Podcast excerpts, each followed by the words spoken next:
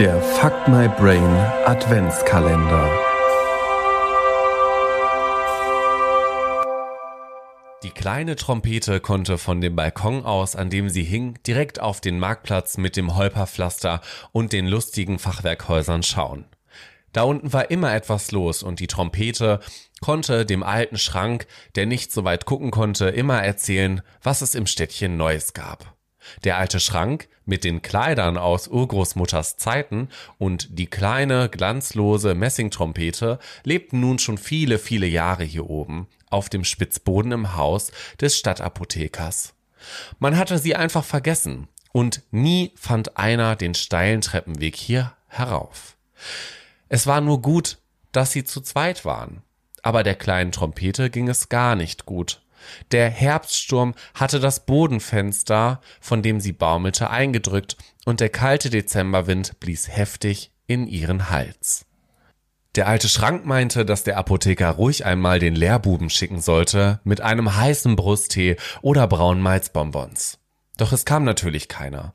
Immer kälter wurde es, und als eines Morgens der Schrank und die Trompete aufwachten, da hat es draußen geschneit. Und die lustigen Fachwerkhäuser mit den tief herabgezogenen Dächern hatten dicke, weiße Pelzmützen auf.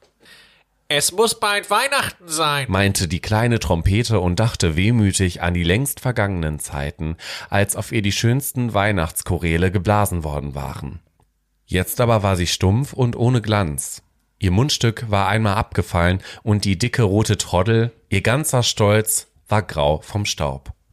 Und wer jetzt gesehen hätte, wie ein paar geschmolzene Schneeflocken von ihr herabtropften, der hätte glauben können, dass die traurige kleine Trompete weinte. Weihnachten. Wie lange wünschte sie sich schon, noch einmal ein richtiges Weihnachtsfest erleben zu können, statt hier auf dem Boden an einem dicken Balken zu hängen.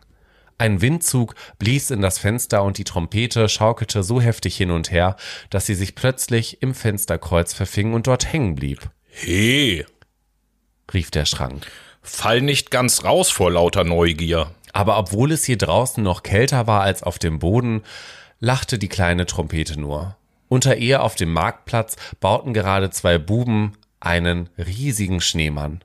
Der stand an jedem Christabend hier und vor ihm stellte sich dann die Stadtpfeifer auf und sang Weihnachtslieder. Die Stadtpfeifer, das waren elf Jungen, die mit ihrem Lehrer an jedem Heiligabend alte Weisen in den Straßen und Gassen des Städtchens sangen. Ohne sie gab es kein Weihnachten. Und die beiden Buben, die hier jetzt an ihrem Schneemann bauten, waren zwei von den Elfen. Du, sagte der Thomas, der dem Schneemann eine dicke Mohrrübe als Nase ins Gesicht drückte. Lehrer Martin hat auch gemeint, im nächsten Jahr sollten wir auf eine Trompete sparen, damit einer blasen kann, wenn wir singen. Sein Bruder Gottfried nickte. Ja, fein wär's schon, aber so eine Trompete ist bestimmt sehr teuer. Damit setzte er die Fäuste wie eine Trompete an den Mund und blies hinein. Thomas schaute ihn an. Ja, weißt du, so ähnlich müsste es klingen, aber eine richtige Trompete, die wär halt noch viel, viel schöner. Ja, das dachte auch die kleine Trompete, die hoch über den beiden hing. Aber sie dachte noch weiter. Sie dachte, Ach, wenn mich doch der Wind abreißen würde, solange noch die beiden Buben da unten stehen. Dann würde ich wieder Weihnachtslieder spielen können. Ob der Wind Gedanken lesen kann? Hatte er erraten, was die kleine Trompete dachte, die er lachend hin und her schaukelte? Mit einem Satz packte er sie, riss an dem morschen Band und im hohen Bogen fiel sie in den weichen Schnee, dem Schneemann genau vor die großen Füße. Nicht wahr, das ist kaum zu glauben. Der Thomas und der Gottfried aber standen eine Weile wie stumm. Da war ihnen eine Trompete ja geradewegs aus dem Himmel auf den Markt gefallen. Du, wenn wir die putzen, glänzt die wie richtiges Gold, rief Thomas strahlend.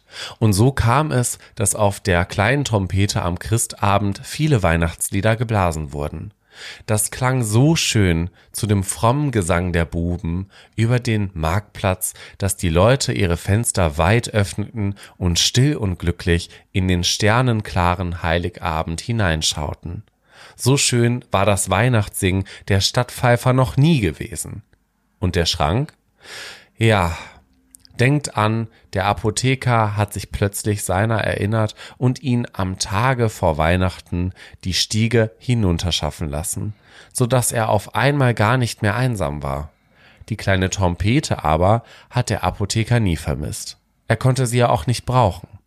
Die lag goldglänzend in einem Holzkasten unter dem kerzenschimmernden Tannenbaum auf dem Gabentisch der Stadtpfeiferbrüder Thomas und Gottfried.